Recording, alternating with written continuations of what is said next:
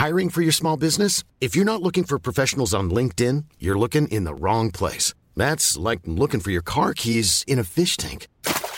LinkedIn helps you hire professionals you can't find anywhere else, even those who aren't actively searching for a new job but might be open to the perfect role. In a given month, over 70% of LinkedIn users don't even visit other leading job sites. So start looking in the right place. With LinkedIn, you can hire professionals like a professional. Post your free job on linkedin.com slash people today. ¿Qué tal? ¿Cómo le va? Estás a punto de escuchar Yo soy Javier Alatorre. las noticias con Javier Alatorre. La vamos a pasar muy bien. Comenzamos. Muy bien, ya estamos bien y de buenas para iniciar la semana con usted. Esta eh, mediodía ya casi arrancando la tarde con muchísima información. No, bueno, pues vamos iniciando la semana con, con mucha información, muchos comentarios y lo más importante, pues es que nos vamos acompañando. Nos vamos acompañando y eso la verdad es que me da muchísimo gusto. Saludamos a nuestros amigos en todo el país. ¿Sabe qué? Hoy quiero saludar además a nuestros amigos en el Estado de México que nos sintonizan allá a través de El Heraldo Radio porque pues están saliendo de Toluca mm, miles, miles de peregrinos hacia la Basílica de Guadalupe. Entonces allá en la catedral en Toluca se reunieron todos muy temprano, desde la madrugada, todos muy, muy abrigados, pues porque fue una madrugada muy, muy fría, y es la primer peregrinación, enorme peregrinación hacia la Basílica de Guadalupe. Habrá que tener muchísimo cuidado, respetar a todos los, los peregrinos. Son más de 50 mil, más los que se le van sumando en el camino de diferentes localidades, de algunos este, pueblitos, de pequeñas, de pequeñas poblaciones que se van sumando en el camino. Van a ser pues dos días, casi tres días de, de peregrinación hasta la Basílica de Guadalupe. Hoy descansan en la noche, allí en una localidad mexiquense. Al ratito le voy a tener todos, todos los detalles. Qué fe, qué devoción, qué bonito.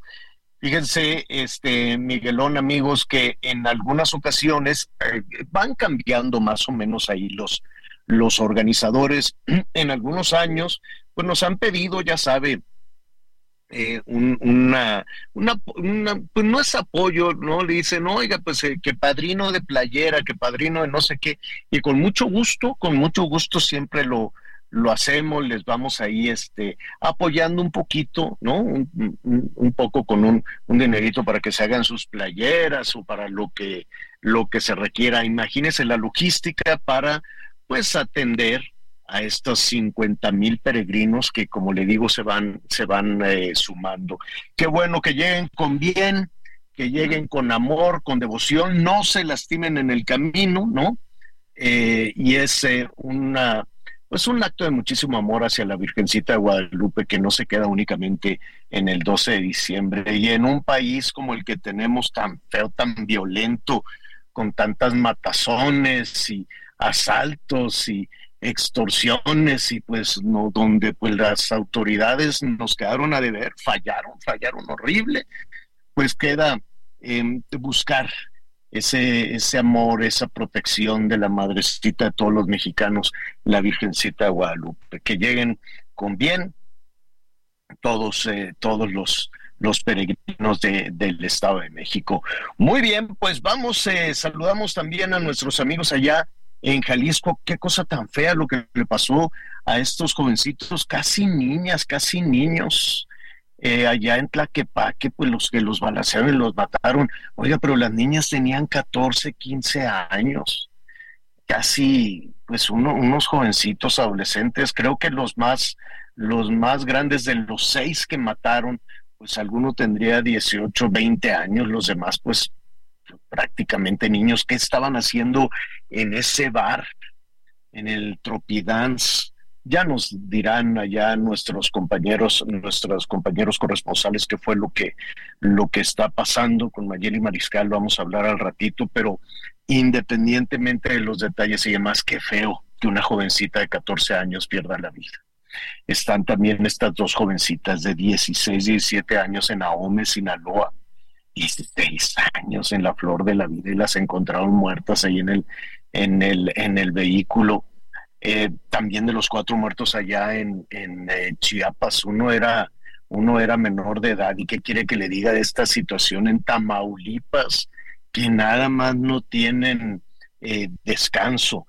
Ya le hablaremos de este enfrentamiento entre presuntos criminales y los soldados y pues el número de, fallecimientos pues es, es fuerte, es horrible, puede variar, se habla de que 12 civiles, 12 personas armadas desde luego, se agarraron a balazos con los soldados allá en Tamaulipas. En fin, ¿cómo no buscar el consuelo y el, y el, y el amor de la Virgencita de Guadalupe cuando estamos viviendo esta situación horrible, esta situación tan fea. Vamos a hablar de cada uno de esos detalles, que fue de esas situaciones, qué fue lo que sucedió, qué fue lo que pasó. Vamos a hablar también de las eh, marchas que se realizaron este fin de semana, que se realizaron este domingo en 115, 120 ciudades. No es un asunto Ah, habrá, desde luego, ya sabe que en la competencia política habrá quienes también quieran desacreditar para, para, y, y los números, pues es la danza, ¿no? La danza de los números, que si cuántos fueron, que si quién, que si fueron, ya ve que siempre se, se trata de, de minimizar, pero pues ahora era muy difícil que el gobierno de la Ciudad de México minimizara un zócalo más las calles aledañas absolutamente llenas, ¿no? Antes decían, no, que fueron nada más cinco mil, que fueron ocho mil. Ahora pues dijeron que fueron noventa mil. Los que sea, los números que sea, yo creo que a todos los ciudadanos hay que escucharlos. Al ratito vamos a ver este cuál este decálogo más o menos, ¿no? De qué se trata y cuál fue la respuesta que dio también el presidente López Obrador a, esta a esta marcha. No le dio mucha importancia, pero pues le ha dedicado muchísimo, muchísimo tiempo. A ver, yo siento que las autoridades deben de escuchar a todos, a todos, no, no menospreciar, no decir, ah, es que esos son nada más como 18, 20 millones, y pues como yo tengo mis 30 millones, pues ya no me importa. No, yo siento que debería de escucharse absolutamente a todos aquellos, sean 18 millones, 20 millones, 50 millones, los millones que sea, todos eh, deberían pasar las elecciones de ser escuchados, aunque en un país como el nuestro, pues en ocasiones se les deja a un lado. Así, así es que denos opinión, qué opina de la marcha, qué opina desde luego de todas estas situaciones lastimosas, de la inseguridad pues ahí estaremos con usted eh, con este tema. Ya no dije nada de la Shakira, la copa vacía se llama la canción de la Shakira y el Manuel Turizo. Al ratito le cuento más detalles también de este, este nuevo disco de la Shakira. Bueno, pues vamos iniciando. Bien y de buenas, con muchísimo gusto. Miguel Aquino, ¿cómo estás? Hola Javier, ¿cómo estás? Me da mucho gusto saludarte, por supuesto, saludar a todos nuestros amigos que nos acompañan en este, en este inicio, en este inicio de semana, 19 de febrero. Este mes, la verdad, también ya se nos está yendo muy, muy rápido, pero bueno, pues aquí estamos listos ya con toda la información, revisando precisamente las cifras, pues tenemos prácticamente 10 días antes de que inicien ya las campañas, las campañas para la presidencia de la República las campañas federales y posteriormente, bueno, pues también iniciarán todas las municipales. Recordemos que habrá ocho gobernaturas, la jefatura de gobierno de la Ciudad de México, presidente de la República, 500 diputados, 128 senadores, presidentes municipales, congresos locales, regidores, 19 mil puestos de elección serán los que estarán decidiendo el 2, el 2 de junio. Entonces, vamos a estar muy pendientes de toda la información que se vaya generando. Y pues ya lo comentabas, Javier, fue un fin de semana bastante eh, violento, pero también bastante trágico. Aquí en el sureste, por ejemplo, se registró un accidente terrible, terrible accidente que ocurrió el día de ayer en la carretera que va de Playa del Carmen a Tulum, en donde lamentablemente las cifras hasta hace rato eh, eran de seis. Ahorita eh, una nueva cifra, ah, se habla ya de siete personas que habrían perdido la vida, seis argentinos y un mexicano, seis argentinos, seis jóvenes que estaban hospedados en Tulum y que habían rentado una camioneta para eh, trasladarse a un tour. El hecho es de que pues la camioneta la traían con sobrecupo. Durante todo el fin de semana estuvo lloviendo y con algunos vientos aquí en la zona del sureste, en la zona de Quintana Roo sobre todo, y aparentemente el mal clima y el exceso de velocidad fue lo que provocó pues este, este lamentable hecho. Siete personas muertas. El mexicano era un chofer de una unidad de transporte, pues que estaba estacionado a la orilla de la carretera que va de Playa del Carmen a Tulum, que estaba estacionado incluso desayunando. Ha salido una imagen porque no se tenía claro qué era lo que había sucedido. Los vehículos, sobre todo el vehículo particular en donde viajaban los turistas argentinos, quedó pues destruido. Imágenes terribles que empezaron a circular el día, el día de ayer. Incluso todavía al conductor de la unidad del transporte público lo trasladaron en helicóptero, pero lamentablemente después se confirmó que había muerto. Literal, lo agarraron estacionado, desayunando, cuando se da esta volcadura y choque que deja estas cifras tan lamentables. También, bueno, pues otro accidente que se registra en la zona, en la zona de Nuevo León, donde ahí estuvo implicado un grupo, un grupo de música eh, pues de tradicional mexicana, como hoy, hoy también se le dice, de esta música, de esta música norteña, en donde este, este grupo se tenía que presentar y bueno, pues ya no llegó a la presentación porque también, bueno, pues surgió y sufrió un accidente. Y le comento todo esto, amigos, porque en la mayor parte del país todavía vamos a seguir con estos temas del mal clima. Todavía en algunos puntos se seguirán eh, resintiendo los cambios y sobre todo el problema de, del clima. Entonces, por favor, hay que manejar y hay que extremar precauciones. Hay que ser muy responsables, muy responsables con el volante. Y bueno, pues esta mañana amanecimos con una historia terrible también en la zona, en la zona de Tamaulipas, en donde pues empiezan a surgir muchas dudas, empiezan a surgir muchas preguntas. Se da un enfrentamiento y de acuerdo con las autoridades hay por lo menos 12 muertos. ¿De qué se trata? ¿Qué sucedió? Carlos Juárez, nuestro compañero corresponsal del El Heraldo Radio en Tamaulipas, precisamente nos comenta. ¿Cómo estás, Carlos? Gusto saludarte, amigo.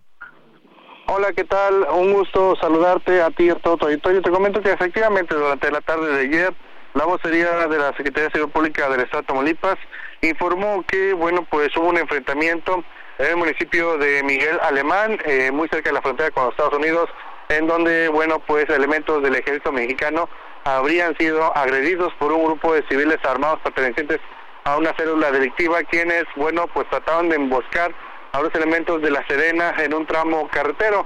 Hay que señalar que tras el enfrentamiento, bueno, pues se dio a conocer que 12 personas perdieron la vida por eh, justamente estos hechos registrados durante el día de hoy, de ayer. Eh, hasta el momento, lo que viene siendo la Sedena no ha informado sobre eh, la situación que se registró en este municipio de Miguel Alemán siendo solamente la vocería de Seguridad Pública la que dio los detalles de estos hechos, donde, bueno, pues se confirmó el deceso de estas eh, 12 personas, además del decomiso de armas de alto poder, así como también cartuchos. Hay que señalar, Miguel, que, bueno, pues en esta región de Tamaulipas se han estado dando enfrentamientos entre grupos delictivos, lo que viene siendo varias células que operan ahí y que se enfrentan ellos mismos, así como también el ataque a las cámaras de seguridad en el municipio de Reynosa y otros enfrentamientos armados también en lo que viene siendo el municipio de Río Bravo y que bueno también la, la que viene siendo la Secretaría de Defensa Nacional ha participado en estos enfrentamientos para combatir a la delincuencia organizada en conjunto con la Guardia Estatal en donde bueno pues se han dado estos hechos también que bueno eh, eh, se reportó en redes sociales como en una carretera muy cercana entre lo que es Tamaulipas y Nuevo León. Había una gran cantidad de ponchallantas que son utilizadas justamente por estos sujetos para evitar el paso de lo que viene siendo los cuerpos de seguridad pública. Miguel, es la información. Eh, de pronto cuando escuchas 12 muertos, de pronto cuando se escucha esta cifra, Carlos, sobre todo cuando se hacen ese tipo de coberturas, bueno, pues pareciera que de ambos lados cayeron, cayeron eh, eh, personas, pero al parecer solo se trata de los presuntos agresores, ¿verdad? Puro civil, no hay militares muertos. No, no se reportó algún elemento militar lesionado, ni tampoco alguna baja, eh, pero bueno, pues esta información, hay que señalar, fue muy, muy mínima, solamente ah, se habló de las 12 personas, seguramente la Sedena tendrá que emitir alguna información tras estos hechos donde, bueno, pues 12 personas perdieron la vida. Así es. Oye, por lo pronto, algún operativo especial, algo en Miguel Alemán, este, sobre todo para nuestros amigos que nos escuchan o pueden salir tranquilos a hacer sus actividades. En esa, región de Tamaulipas eh, hay operativos implementados, eh, lo que también genera que luego se den ese tipo de enfrentamientos. Afortunadamente en estos últimos hechos no se reporta eh, la afectación a civiles inocentes. Muy bien, bueno, pues ahí está. Vamos a estar muy pendientes. Un abrazo para todos nuestros amigos que nos acompañan en la zona de Tamaulipas y por supuesto, pues vamos a ver qué dicen las autoridades, porque de pronto esas cifras. Muchas gracias, Carlos. Carlos Juárez, nuestro compañero corresponsal del Heraldo en esta zona precisamente del norte del país. Gracias, amigo. Bueno, pues ahí están. Sí, la verdad es que hay que tener, hay que tener mucho, mucho cuidado, sobre todo con este tipo de, de, asuntos, porque eh, es cuando empiezan a surgir una serie de situaciones de, eh, y sobre todo especulaciones. No se sabe, eso también es de pronto lo que uno no entiende por parte de la autoridad. Eh, es un hecho lo que sucedió, por qué no salen y explican exactamente qué fue lo que pasó. Y le hablo por el número de muertos y sobre todo de que se habla de que todos son civiles, de que todos son civiles. Aquí el tema es ver si todos estos civiles efectivamente, pues se trata de los agresores, se trata de los presuntos agresores y qué fue lo que determina que efectivamente ellos sean los agresores. Hay armas aseguradas, pero bueno, no sería la primera vez también pues que escuchemos que en un enfrentamiento debido al fuego cruzado, hubo, hubo otras personas caídas. Me parece que por eso es muy, muy, muy importante, porque si no también de pronto, pues inician las especulaciones, que si, pues literal, que si los agarraron dormidos, que si los agarraron, este, en un lugar, que si los ejecutaron. Hay muchas cosas que de pronto surgen con este tipo de cosas y créamelo, los más afectados a veces, cuando no se, cuando no se dan a conocer estos hechos bien y no es clara la autoridad, pues son pues, los propios elementos del ejército los que terminan ahí con una, pues que terminan pagando a veces este, pues parte de lo que, de lo que ha sucedido. Gracias a todos nuestros amigos que nos están mandando mensajes a través del 55 14 90 40 12, 55 14 90 40 12, y me está llegando una información, sucedió hace unos minutos, amigos en la Ciudad de México, eh, que están circulando eh, por la zona de la calzada Chivatito, un accidente que, bueno, de esos que, que, que, uno no entiende. Un tráiler, el conductor de un tráiler, literal, se fue a estrellar contra la fachada de parte de las instalaciones del hospital militar, del hospital militar, del hospital resguardado por el ejército mexicano en la calzada eh, Chivatito. Al parecer, bueno, eh, el chofer este, se acercó que andaba buscando una, una dirección y de pronto, bueno, pues no pudo controlar la unidad y se termina estrellándose, eh, tumbó una parte de la reja para entrar al estacionamiento de este hospital militar. No hay personas, no hay personas lesionadas, pero por lo pronto, pues a esta altura de la calzada Chivatito, pues ahí está el tráiler atravesado y pues estampado frente a la fachada del hospital militar en la calzada de Chivatito. Entonces, por favor, amigos, hay que manejar con mucha precaución, hay que tener, hay que tener mucho cuidado.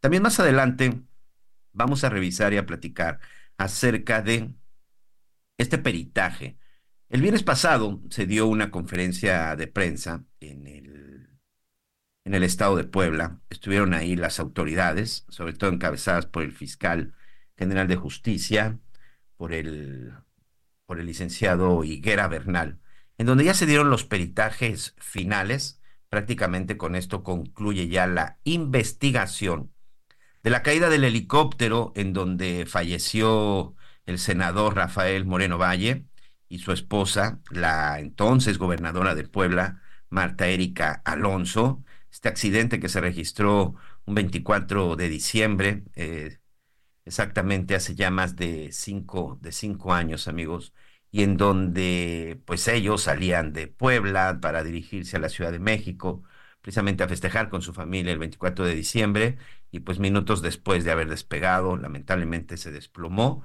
y esto provocó la muerte tanto del senador Moreno Valle, de su esposa, la gobernadora Martérica Alonso, incluso también pues del capitán. La cosa es de que, bueno, pues ya con este peritaje se determina que la causa fue una, una falla, una falla mecánica. Y seguramente se van a quedar muchas dudas al respecto. se van a quedar muchas dudas y se va a quedar pues toda esta hipótesis del atentado y, todo lo que usted quiere. ¿Por qué? Por lo que comentábamos ahorita precisamente con el asunto de Tamaulipas.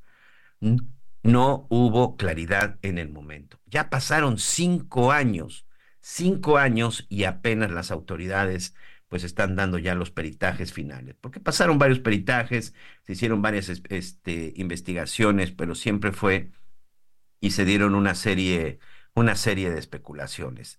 Entonces, esa precisamente la lentitud con la que se hace justicia en este país, la lentitud con la que actúan de pronto las autoridades encargadas de la impartición de justicia, pues eso es lo que hace dudar. Eso es lo que hace dudar y muchas veces es lo que hace y es lo que provoca que se generen las especulaciones. También vamos a estar revisando, vamos a, platicar en un rato más con una organización de Ecuador. Una organización del Ecuador, un abrazo para todos nuestros amigos que nos escuchan eh, a través del Aldo Media Group en Ecuador o incluso a través de este, nuestras diferentes estaciones en Estados Unidos y aquí en nuestro país. Un abrazo para todos nuestros amigos ecuatorianos. Sabemos que hay una comunidad muy importante en nuestro, en nuestro país.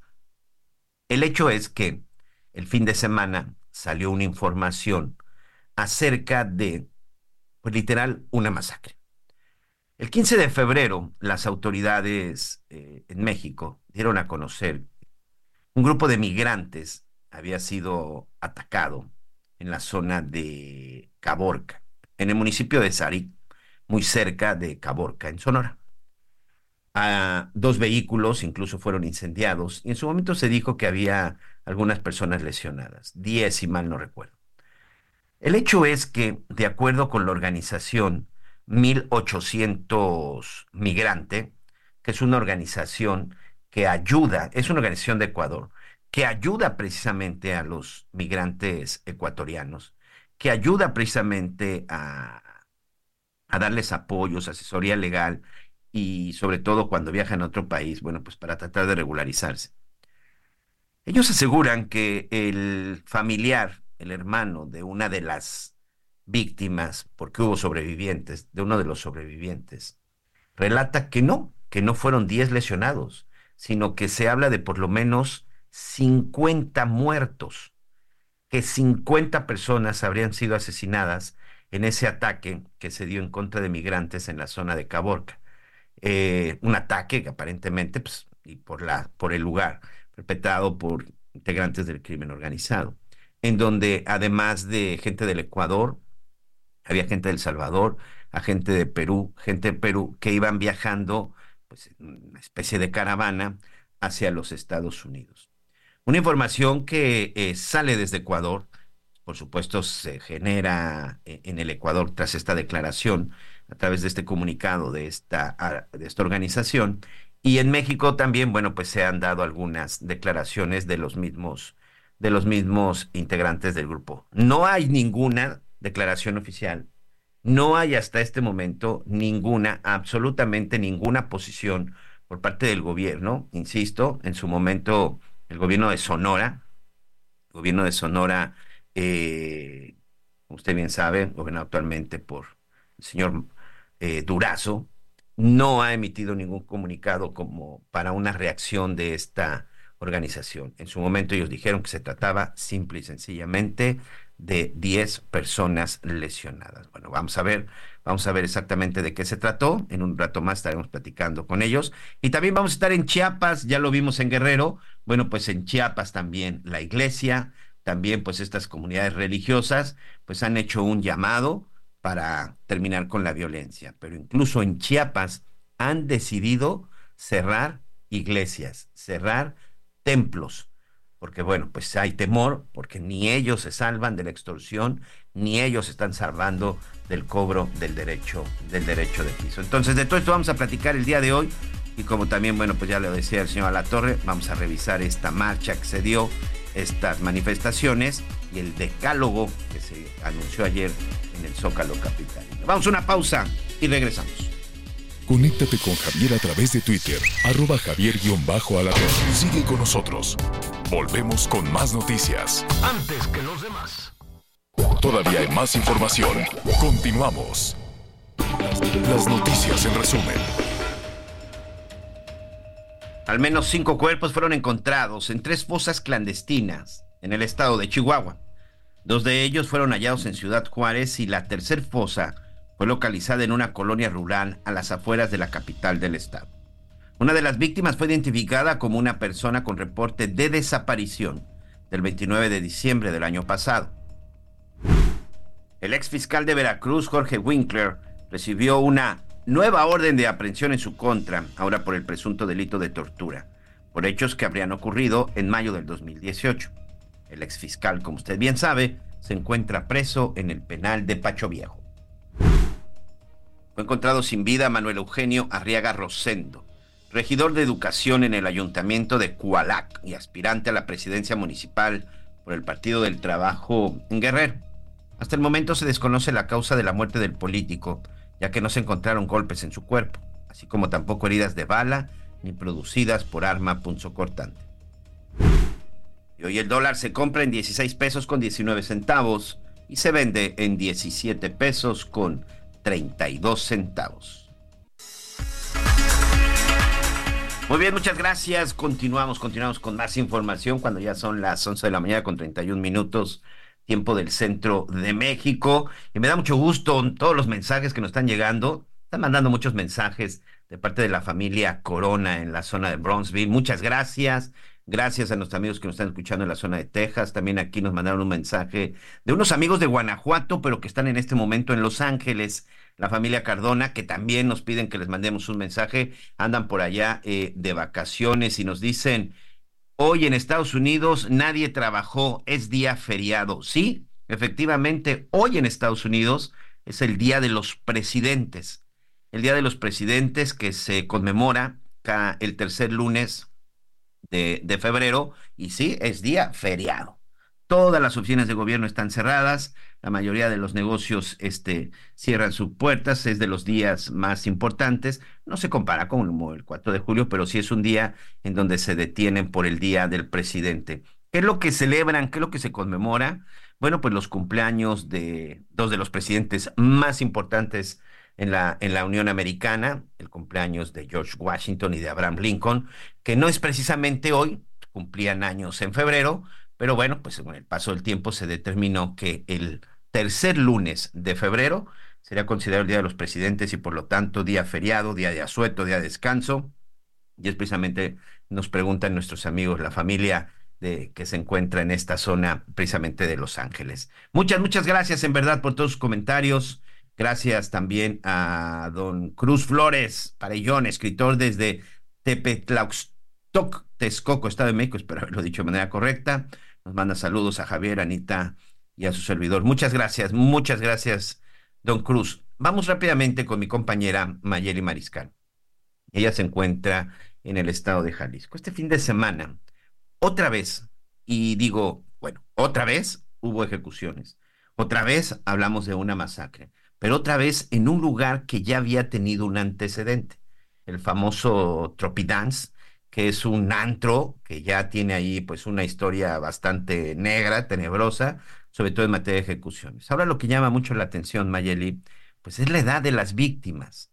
O sea, prácticamente eh, jóvenes, adolescentes de 14 a 15 años, la mayoría, la mayoría de las víctimas. Me da mucho gusto saludarte. ¿Cómo estás? Saludos a nuestros amigos en el estado de Jalisco. Mayeli Mariscal. Hola, ¿qué tal Miguel? Muy buen día, buen día también a todo el auditorio. Pues efectivamente, como mencionas, lamentablemente un multihomicidio más que se registra en la zona metropolitana de Guadalajara, en Tlaquepaque, que bueno, ha ocupado eh, las últimas semanas, lamentablemente también eh, pues la agenda eh, noticiosa debido a actos de inseguridad en esta ocasión, pues jóvenes, 14, 15 años, quienes fueron acribillados tal cual el pasado domingo alrededor de las 6 de la mañana. Fueron atacados de forma directa. Mueren también eh, un hombre y una mujer de 20 y 23 años. Lamentablemente de este ataque, además de las cuatro víctimas eh, mortales que en ese momento se reportaron, jóvenes, eh, dos mujeres, 14 y 15 años, y otros tres hombres, 14 y 15 años, dos habían resultado gravemente heridos, quienes fueron trasladados a hospitales a recibir la atención.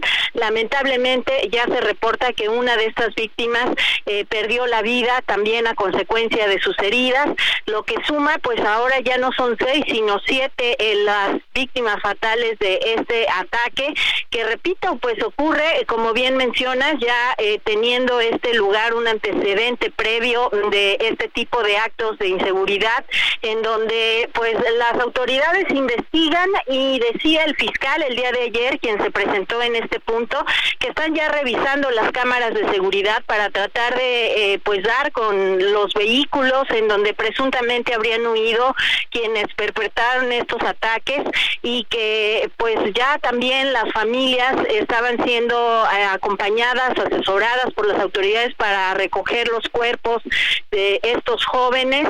El día de hoy tenía eh, pues en agenda actividad la presidenta municipal, Citlalia Sin embargo no se presentó, también eh, aludiendo que pues por temas de agenda no se presentaba en esta rueda de prensa, pero pues habría que ver también las autoridades que están haciendo precisamente para resguardar este punto que ya ha tenido antecedente este y otros puntos de este municipio San Pedro Tlaquepaque. En esta ocasión eh, ocurrió en la calle Venustiano Carranza y Santiago de Linier, esto en la colonia Francisco y Madero, es en donde se registran este, este ataque. Sin embargo, bueno, decía el fiscal también que previo a esto, eh, los jóvenes habrían estado conviviendo en algún otro punto, alguna otra fiesta, otra reunión, y se trasladan a este lugar en, eh, repito, la colonia Francisco y Madero, en donde finalmente, pues bueno, son atacados y pierden la vida, eh, Miguel. Fíjate que de pronto, con este tipo de declaraciones, o sea, pareciera que como andaban de fiesta es el motivo del, es el motivo del ataque. Aquí hay claridad, ¿qué fue lo que motivó? Eh, platicaba y comentaba también hace unos minutos, Mayeli, tú corrígeme, eh, este lugar en donde estos jóvenes son asesinados, pues ya tiene sus antecedentes, es decir, ya anteriormente se habían registrado ahí, ahí este, ataques. Y aquí la gran pregunta también, ¿Qué hacían en un bar considerado ahí como de estos negocios irregulares, chavitos de 14 años. Así es, y bueno, ciertamente como lo mencionas, el tema de revictimizar y de decir es que en algo andaban, es que andaban de fiesta, es que estaban, eh, sí, en un lugar en donde pues adolescentes de 14, 15 años no deberían en teoría de, convivir, es eh, pues la constante lamentablemente de las autoridades también en Jalisco cuando ocurren hechos de este tipo, también lo mismo eh, cuando son personas desaparecidas, el eh, la constante de estar revictimizando, eh, tienes toda la razón Miguel, hasta estos momentos, decía el fiscal, no hay un motivo, al menos no lo, lo hizo público, del por qué fueron atacados. Y efectivamente este punto ya tiene antecedentes de temas de inseguridad. Lo que llama precisamente la atención es porque las autoridades municipales pues no llevan a cabo también sus trabajos de revisión para evitar precisamente que se vuelvan a repetir este tipo de hechos. Sí, ¿y qué pasa con las investigaciones anteriores? Porque, ojo, eh, han sido ataques en este lugar desde el 2018 y pues, información que allí estuvimos revisando, bueno, creo que desde el 2017, es decir, ya ha habido una serie de ataques en este, algo debe de haber ahí, y, y por supuesto que no quiero hacer señalamientos irresponsables, pero no es normal que prácticamente todos los años en el mismo lugar sucedan este tipo de tragedias. Ahora, no conozco el reglamento en Tlaquepaque, pero este tipo de negocios podrían estar abiertos hasta las seis de la mañana, porque si no me equivoco, Mayeli, el ataque fue pues casi este, a esa hora, ya muy cerca del amanecer. Así es, el ataque ocurre a las 6 de la mañana, casi al amanecer, si no es que ya amaneciendo el domingo.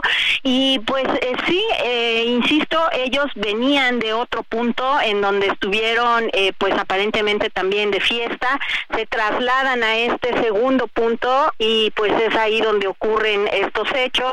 No se sabe si desde el primer lugar en donde estaban conviviendo tuvieron alguna discusión o alguna amenaza que bueno derivara también en, en que lo siguieran hasta este lugar o si fue en este punto en donde tuvieron pues no sé algún algún desencuentro que pudiera originar precisamente este ataque. Las autoridades eh, pues están investigando y por supuesto seguimos atentos a ver eh, qué es lo que resuelve. Sí y además aquí el tema si no me equivoco la balacera se da en el interior y, y esto habla de que a ver, aquí hay varias irregularidades y en verdad no es nada personal con este antro, no. Siempre sencillamente revisemos las cuestiones legales. Había menores de edad que estaban consumiendo alcohol, había gente armada en el interior y estaba operando hasta las 6 de la mañana. Es un lugar en donde por lo menos desde el 2015 se tienen antecedentes tanto de venta de drogas como de ejecuciones. O sea, si te pones a hacer una revisión periodística en el Tropidance, en los últimos ocho o nueve años, ha habido más de 20 personas asesinadas. Si creen que eso es normal, si las autoridades creen que eso es normal, me parece que ahí está sucediendo algo y está sucediendo algo terriblemente grave. Hoy por, hoy por lo pronto, o sea, estos menores de edad que fueron asesinados, pues ya no pudieron regresar a su casa, que además, si no me equivoco, creo que hasta eran vecinos, vivían muy cerca y prácticamente llegaban caminando a este negocio. Así es, un grupo de amigos, de vecinos que eh, pues estaban conviviendo y pues que sí, efectivamente esta tragedia en las familias ya no pudieron regresar y que también, insisto, la presidenta municipal pues el día de hoy eh, decide no acudir al evento público que tenía una rueda de prensa y pues solamente alegan cuestiones de agenda. Habrá que ver también qué es lo que eh, procede pues con la fiscalía esta investigación y sobre todo las acciones que se tomen en este y otros puntos, ¿no? Seguramente tienen algo más importante que informar, investigar la muerte, la muerte de seis menores. Pero bueno, pues así las autoridades. Sin importar el color. Muchas gracias, muchas gracias, Mayeli. Un abrazo para todos nuestros amigos en el estado, en el estado de Jalisco, a través del 100.3 de FM, Heraldo Radio en Guadalajara. Muchas gracias. Excelente semana para todos. Muchas gracias. Bueno, eh, en unos minutos más estaremos también, vamos a platicar con nuestro compañero corresponsal en Puebla. Déjeme decirle que acaba de salir un comunicado.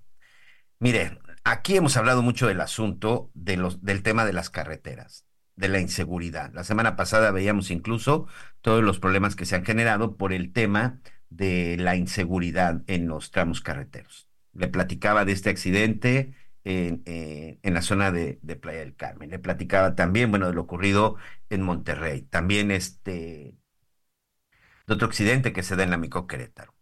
La Cámara Mexicana de la Industria de la Construcción acaba de sacar un comunicado fechado para este 19 de febrero, donde aseguran que la Secretaría de Infraestructura, Comunicación y Transporte canceló las licitaciones del Programa Nacional de Conservación de Carreteras 2024. ¿Qué significa? Pues que este año no habrá repavimentación, no habrá reparaciones y no se va a invertir en el mantenimiento y conservación de las carreteras. A pesar que, pues yo sí me atrevo a decir que la mayoría de las carreteras están en pésimo estado, a excepción de las que van inaugurando, ¿no? Pero la mayoría de las carreteras se encuentran en un pésimo estado, llenas de baches, llenas de, de, problemas en los acotamientos, sin la pintura de vida, sin los fantasmas debidos entre las líneas que dividen para que uno pueda ver durante la noche, con falta de alumbrado. ¿Y qué le digo de la seguridad? Que ese es el tema que han denunciado los transportistas. Pues de acuerdo con la Cámara Mexicana de la Industria de la Construcción, el gobierno federal ha decidido ya no invertir más en el mantenimiento y en la conservación de las carreteras. Vamos a buscar precisamente a los integrantes de esta Cámara para que nos expliquen, pero me parece que sí es algo pues sí es algo delicado, porque la forma en la que se traslada y en la forma en la que se van y vienen la mayoría de las mercancías en este país, pues es por carreteras, carreteras inseguras, carreteras peligrosas en materia de seguridad y hoy también, bueno, pues carreteras en pésimo estado y en donde de acuerdo con la Cámara de la Construcción, pues al gobierno federal ya no le interesa invertirle más y darle mantenimiento. ¿Y saben qué? Dentro del rubro, si no me equivoco, dentro del rubro de presupuesto que reciben estas dependencias, como la Secretaría de Infraestructura, pues hay un rubro específico para el mantenimiento de carreteras. ¿Qué va a pasar con ese dinero? ¿A dónde se lo están llevando? Bueno, sabemos a dónde se lo están llevando, pero vamos a, vamos a verificar toda esta información, porque ya está listo mi compañero Jesús Lemus. Él es mi compañero corresponsal del Heraldo Radio en Puebla. Tú estuviste presente en este en esta conferencia, Jesús, en donde, pues yo no sé si ya era cantado el resultado del peritaje o causó alguna sorpresa lo que se dio a conocer el viernes pasado por parte de la Fiscalía y por parte del Gobierno de Puebla. ¿Cómo estás? Gracias y bienvenido, Jesús. ¿Qué tal, Miguel? ¿Cómo estás? Muy buenas tardes. Buenas tardes a todo el auditorio. Comentarles que también de quien fuera gobernadora de Puebla, Marta Erika Alonso Hidalgo, también pues solicitaron a peritos privados investigar la muerte de ella y también la de su esposo Rafael Moreno Valle Rosas y encontraron, como lo bien refieres, pues los mismos resultados que ya había cantado la propia Fiscalía General del Estado de Puebla. En este encuentro con los medios de comunicación, el titular de la Fiscalía aquí en el territorio poblano, Gilberto Higuera Bernal, dio a conocer que peritos privados coincidieron que una falla mecánica provocó el desplome de la aeronave en la que viajaban el matrimonio y también recordemos personajes ligados al Partido Acción Nacional, además de otras tres personas, el 24 de diciembre de 2018. De esta manera, Higuera Bernal puso que también se encontró que hubo negligencia por parte del personal que tenía la responsabilidad de dar mantenimiento a la aeronave, por lo que hasta este momento es importante recordarlo, se han detenido a un total de 10 personas relacionadas a este suceso y todavía, así lo explicaba el propio titular de la Fiscalía, queda una persona por detener. Todos los detenidos hasta este momento han sido empleados de la empresa que se encargaba de este mantenimiento de la aeronave que pues prestó en ese año el servicio a los exgobernadores, incluyendo pues también recordemos que en ese eh, suceso lamentable que ocurrió en el municipio de Coronango también murieron tres personas. Es así de lo que se está viviendo parte pues ya de este pectaje que ya se había anunciado hace años, pero que no tenía conformes a los mismos familiares de los exgobernadores de Rafael Moreno Valle Rosas y de Marta Erika Alonso Hidalgo, que por eso contrataron a estos peritos privados, eh, privados, pero que ya han concluido lo que acabamos de platicar con esto podemos decir, a ver, este, si no me perdí, ¿hay todavía una persona que están buscando? ¿Todavía hay una persona que está por detener? Es correcto, y reiterar el dato, han detenido a 10 personas que prácticamente corresponden a la empresa que daba mantenimiento a esta aeronave. Todavía la Fiscalía General del Estado está buscando a una persona más se desconocen, esos datos no lo especifica la propia Fiscalía General del Estado de Puebla, se desconoce si tiene un amparo para evitarse detenido, se encuentra prófugo de la justicia, pero sí, efectivamente, todavía falta por detener a una persona más para que pues aclare sobre esta situación que se vivió un 24 de diciembre, pero de 2018 aquí en Puebla. Y estamos hablando, este Jesús, de que han pasado más de cinco años. O sea, más de cinco años y todavía, eh, eh, evidentemente, las personas que están en la, en la cárcel, pues aún no son sentenciados. Evidentemente, pues que todavía después de cinco años no, todavía te falte un detenido, pues ya criticaba yo, me hacía mención acerca de la lentitud que tenemos en ocasiones en este país o en la mayoría de los casos para la impartición de justicia. Con este resultado, se puede decir que la investigación se da por concluida que se trata de un accidente por una falla entonces en el helicóptero. ¿Nos quedamos ya con esa versión en definitiva? Es correcto, Miguel, se queda con esta versión. Ya hay caso para la Fiscalía General del Estado de Puebla. Se encuentra cerrado, simplemente falta lo que tú decías, la impartición de justicia, es decir, en caso de que los 10 detenidos sean realmente responsables, que reciban la sentencia respectiva. Han pasado casi cinco años, ellos fueron detenidos dos años después, como por el 2020, poco a poco los fueron detuviendo, pero es en el momento en que la Fiscalía General del Estado no ha dado a conocer estas sentencias condenatorias en contra de estas 10 personas que, reitero, la mayoría de ellos son eh, trabajadores de esta empresa que en su momento tenía que haber garantizado el mantenimiento eh, de la aeronave en donde eh, viajaban los propios exgobernadores aquí en Puebla. 10 personas y uno por detener 11. De pronto uno se pregunta en verdad, las 11 personas este, estarían involucradas, pero insisto, mientras no se tenga la certeza y no se tenga la claridad y, sobre todo eh, mayor avance ya en el proceso de la en el proceso judicial, bueno, pues vamos a esperar a ver qué es lo que sucede. Por lo pronto, pues se cierra el caso para el gobierno de Puebla, se cierra el caso para las autoridades de Puebla, se trató de un accidente por falta de mantenimiento de la aeronave, las causas de la muerte del entonces senador Moreno Valle y de su esposa, la entonces gobernadora de Puebla, que prácticamente duró 24 días en el cargo, Jesús. Prácticamente, eh, me permito eh, aclarar bien ese dato, ella tomó protesta un 15 de diciembre de 2018. Y para el 24 de diciembre, nueve días después, casi estamos hablando, lamentablemente pierde la vida. ¿Qué pasó eso?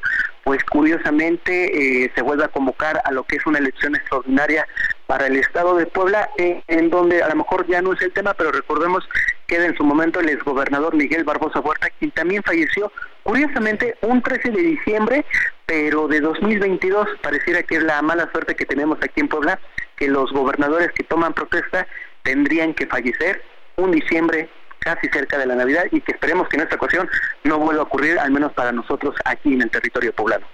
No, y para nadie, mi querido Jesús, y para nadie. Por supuesto que no, no se trata de una mala suerte, sencillamente, pues son cosas, son cosas del destino. Eh, Miguel Barbosa, que falleció, él sí falleció por una cuestión de salud.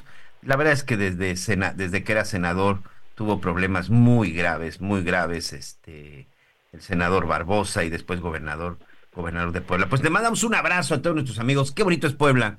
A mí en lo personal, este, me gusta mucho Puebla. Cada que podía, cuando estábamos en la Ciudad de México, nos íbamos por ahí de fin de semana a Puebla, a Cholula, muchas partes muy bonitas. Les recomiendo, quien tenga la oportunidad, vaya a visitar Puebla. Puebla capital es hermoso, se come rico, se cena rico, hay buena fiesta también y además, este, pues todavía, no sé si, si estoy mal, Jesús, todavía un lugar seguro para salir a divertirte con la familia, ¿no? Es correcto, Miguel. Tenemos en total 12 pueblos mágicos que se pueden convertir en un, digamos, en un día de vacaciones, si lo quieres ver de esta manera, un buen fin de semana para convivir con la familia, conocer la cultura, la riqueza que tenemos aquí en el estado de Puebla y también conocer de las tradiciones, la comida, que sin duda cuando los ciudadanos llegan, los turistas, es muy deliciosa. Mira, para hoy creo que una semita va a ser una buena una buena opción para la comida. Te mando un abrazo. Gracias, muy buenas tardes. Ahí tuvimos un problemita, pero bueno, Jesús Lemus, nuestro compañero corresponsal de Pueblo. Entonces, ahí está, amigos. Ha concluido la investigación, se termina y se cierra el caso del fallecimiento del gobernador, perdón, del ex gobernador Rafael Moreno Valle, de su esposa, la entonces gobernadora Marta Erika Alonso, todo fue un accidente debido al mal estado y ahora, bueno, pues vamos a ver la conclusión para ver la responsabilidad culposa, ¿no? Porque esto pues al final no fue un tema de dolo, eh, aparentemente, pues esta responsabilidad culposa de las 10 personas detenidas, y aquí lo increíble es que cinco años después, pues resulta que todavía por ahí hay uno que no han logrado no han logrado detener. Gracias a todos por sus comentarios. Victoria desde Guadalajara, muchas gracias, muchas gracias a Victoria que nos manda por ahí un mensaje. En Tlalpan dice, buen inicio de semana, Javier Miguel. Gracias por acompañar con la información. Excelente noticiero. Saludos, Antonio de Harvard. Muchas gracias desde la zona, desde la zona de Tlalpan. Gracias a todos. En verdad les agradecemos sus comentarios, sus mensajes y por supuesto, de unos minutos. Necesito hacer una pausa y cuando regresemos, pues vamos a platicar de lo que ha estado sucediendo en Chiapas y también vamos a revisar el decálogo que se dio a conocer el día de ayer durante esta marcha, durante esta convocatoria, en donde, como siempre, ya lo saben las cifras, no, pues que fueron cinco mil, no, que fueron cien mil. El hecho es de que ayer el Zócalo se llenó, se llenó de rosa y vamos a platicar sobre esto en unos minutos más con el licenciado Javier Latorre. Soy Miguel Aquino, regresamos. Vamos a una pausa.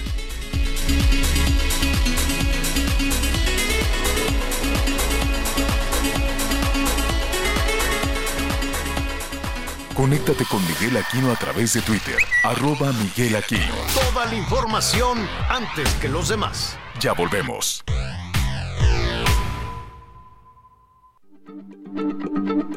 Heraldo Radio, la H se lee, se comparte, se ve y ahora también se escucha.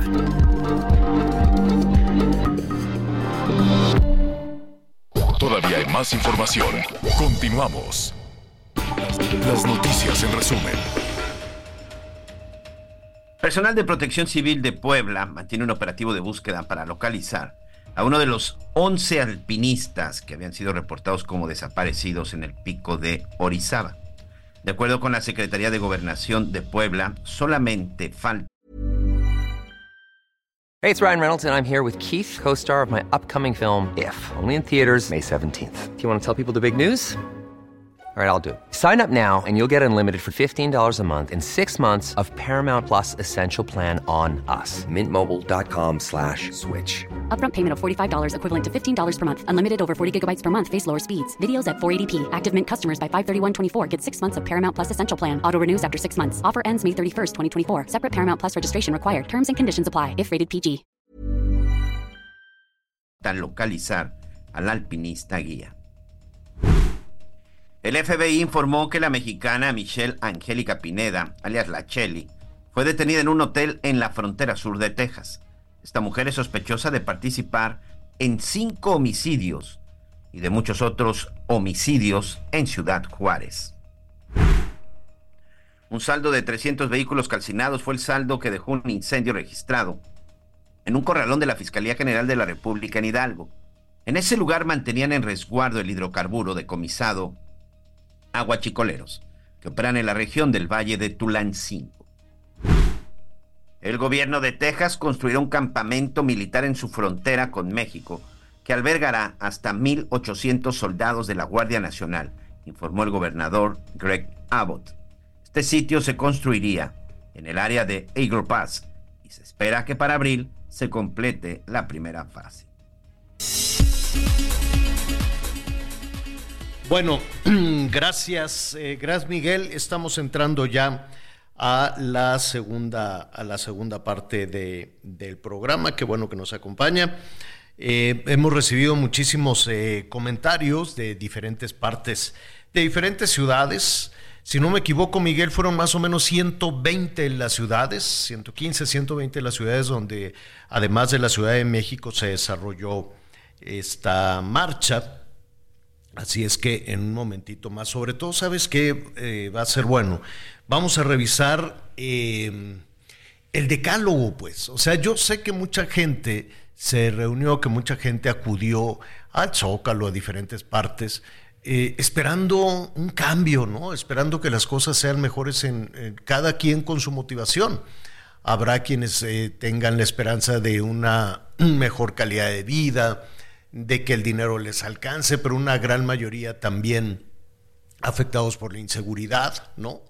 Eh, es decir, la motivación para que miles y miles de personas salieran a las calles a, protestar no era, em, son, digamos que visiones compartidas para los organizadores, hicieron un decálogo que va más orientado sobre todas las cuestiones electorales, pero quiero suponer que para muchísimas personas, jefas de familia, padres de familia, jóvenes, en fin, cada uno con la motivación de aquello que los detiene, de aquello que los agobia, de aquello a lo que les da miedo, las, las personas que han sido víctimas de extorsión, que han sido víctimas de la inseguridad, víctimas de la corrupción, ¿no?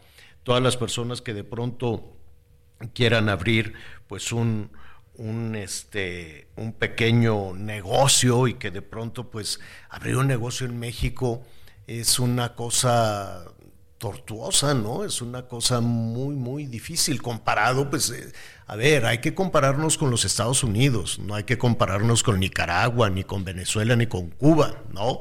Ni con los rusos, ya ve que ahora pues el gobierno anda así de muy te con los rusos y, cosas y cosas por el estilo. ¿Por qué? Pues es un gran misterio. La verdad es que yo no, no acabo de entender qué fascinación tiene el, eh, el gobierno mexicano hacia los rusos. ¿Por qué le gusta el tema ruso? Tal vez, no lo sé, ¿no? Por, por, por la estructura política, no lo sé realmente, pero pero hay que compararnos con los Estados Unidos. Usted puede abrir el negocio en un día, en línea, en un día. Si tiene todo en orden, si tiene todo lo que le van a pedir, en un día ya, ¿no? Le dan ahí este, de manera digital la autorización, etcétera, etcétera. En cambio aquí, abrir un negocio es una cosa pavorosa por corrupción, trámites, ahora te falta esto, ahora te falta el otro un sacadero de dinero impresionante, no se pudo contra la corrupción. Yo sé que eso motivó mucho eh, desde el 2018, ¿no? La bandera de acabar con la corrupción, pero pues los ciudadanos nos damos cuenta que no se pudo y que tenemos encima todavía la calamidad de la corrupción. Por eso, por eso le comento que muchas este, personas acudieron a esa, a esa marcha en, por diferentes, por diferentes motivos. Em, ya saben, Mazatlán, Guadalajara, Veracruz, Puebla, este, Mérida, creo que por allá también en, en la, en, eh, en, Quintana Roo también se llevó a cabo esta, este tema de, de la marcha. Y entonces, mire, insisto, cada uno con su motivación, pero Em, porque hay estados donde la violencia, pues la gente acude también para tener paz. Ahorita vamos a estar enlazados a Chiapas, por cierto, para ver todo este tema de las iglesias, sobre todo en las iglesias que han sido víctimas de, de la delincuencia y que definitivamente no han podido abrir iglesias evangélicas. Pero, a ver, lo que los organizadores quieren es un decálogo, se lo comento así rápidamente. Uno, que el gobierno federal los deje votar en paz que no se meta en la elección, se refieren al jefe del Ejecutivo, que no se meta en la, en la elección y que no abuse de los programas sociales de manera electoral, ¿no? Que diga, mira, pues como yo te estoy dando dinero, ahora vas a tener que acudir a esta otra marcha y ahora vas a tener que votar así y así y así. Que esto, esto que estamos escuchando, este primer punto, pues yo se los he escuchado, Miguelón, a todos esta posición de que no se meta el presidente, que no se meta el gobierno y que no se usen los programas sociales con fines electorales, se lo he escuchado al PRD en su momento, a Morena, al mismo presidente López Obrador y también se lo he escuchado al PAN y ahora pues se lo escuchamos al PRI y ahora se lo escuchamos también a organizaciones ciudadanas.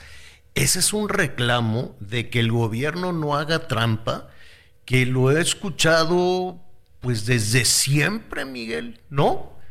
Se lo hemos escuchado básicamente a todos los líderes políticos y lo escuchamos una y otra vez, depende de quién sea la oposición, ¿no? Pero pues todos, Morena, PAN, PRI, PRD, todos en su momento, no sé el Partido Verde y eso pues, como que no cuenta, pero no, es, es algo que escuchamos con mucha recurrencia. Y otro de los puntos es que los gobernadores y los presidentes municipales dejen de desviar dinero público para la campaña oficial. Ese punto, pues también lo hemos escuchado, también lo hemos escuchado varias, en varias ocasiones, también lo hemos escuchado varias veces ahora se lo estamos escuchando a la oposición, pero en su momento pues también se lo escuchamos a Morena, ¿no? Que decía que los gobernadores y los presidentes municipales dejen de desviar dinero. A ver, nos vamos a detener tantito en ese punto. Seguramente habrá una contrarréplica. Seguramente eh, Morena va a querer organizar también, mostrar músculo y organizar una marcha no sé si en el Zócalo, no sé si también en todas las, plazas, en todas las plazas del país.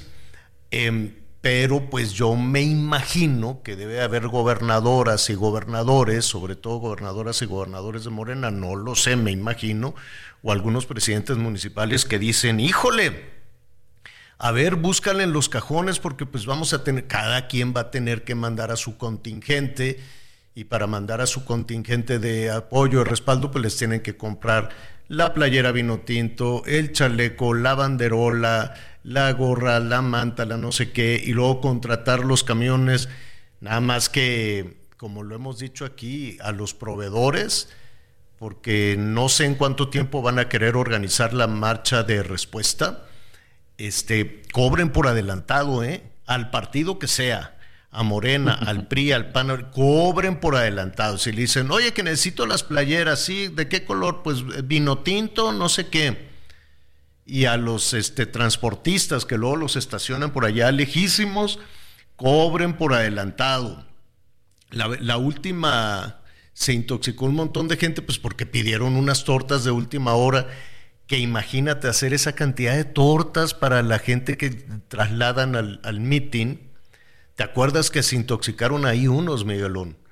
Porque pues eran de un jamón, veto a saber de dónde lo sacaron, y las tuvieron que haber hecho pues varias horas, si no es que días antes de la repartición de la torta aquí en la Ciudad de México, ¿no?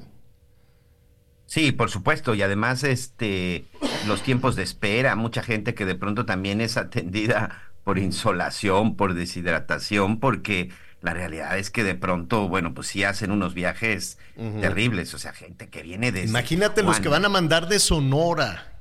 Exacto, Tijuana, Sonora, y que además pues vienen en autobuses que no... Muchas veces no están en las mejores condiciones, ¿eh? Entonces... Pero oye, ¿será Javier, este, pues en 10 días ya empiezan las campañas, señor? Pues la tienen que, tienen que organizar la marcha antes entonces, pues imagínate, les han de estar chicoteando a todos los gobernadores, los gobernadores, órale, ráscale, búscale, porque tenemos que llenar la plaza igualito o más. Eh, pero pues eso es dinero, pues eso, eso, eso cuesta.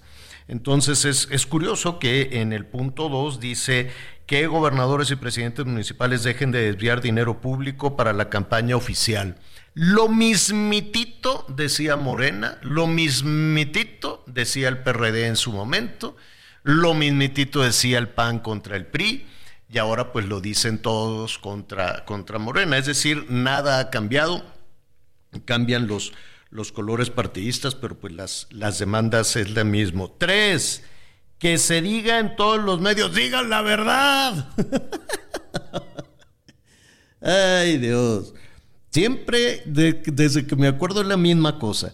Que se diga en todos los medios, este, los programas, que los programas sociales son un derecho que están en la Constitución, pues ya lo sabemos.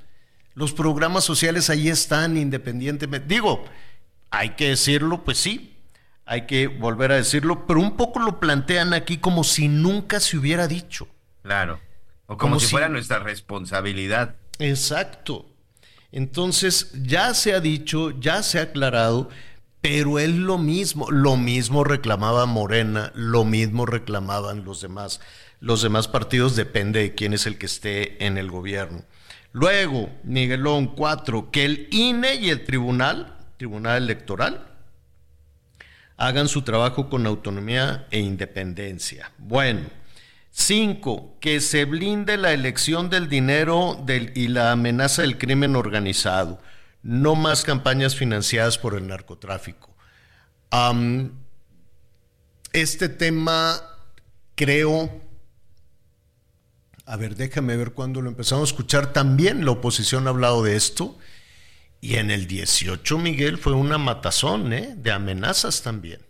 21, no se diga. Y en, esa famosa elección intermedia. Y cuando Peña Nieto era candidato, la versión que su equipo dejó correr es que ya no iba, lo mismo, lo, lo, mismo, que ya no iban a seguir la estrategia de Felipe Calderón y que ya no se iba a hablar del tema como si escondiéndolo dejara de existir, pero lo más importante, la percepción de que se iba a negociar yo le pregunté directamente a uno de los asesores en el 2000, esto que fue este 18 en el 12, ¿no?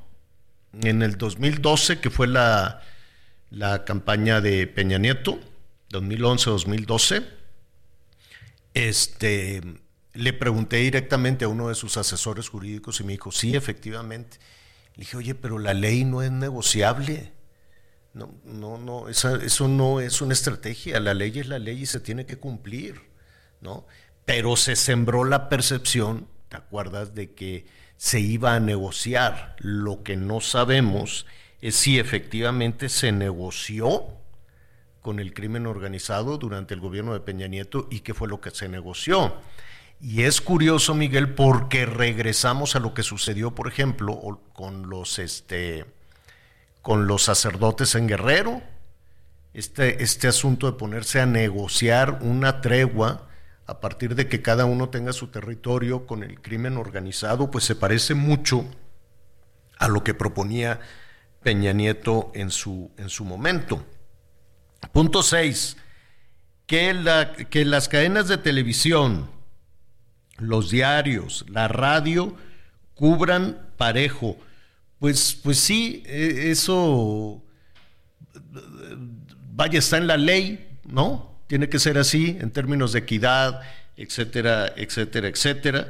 Este, ahora, de que los contenidos son aburridísimos de absolutamente todos los partidos, pues ahí no tenemos ninguna responsabilidad.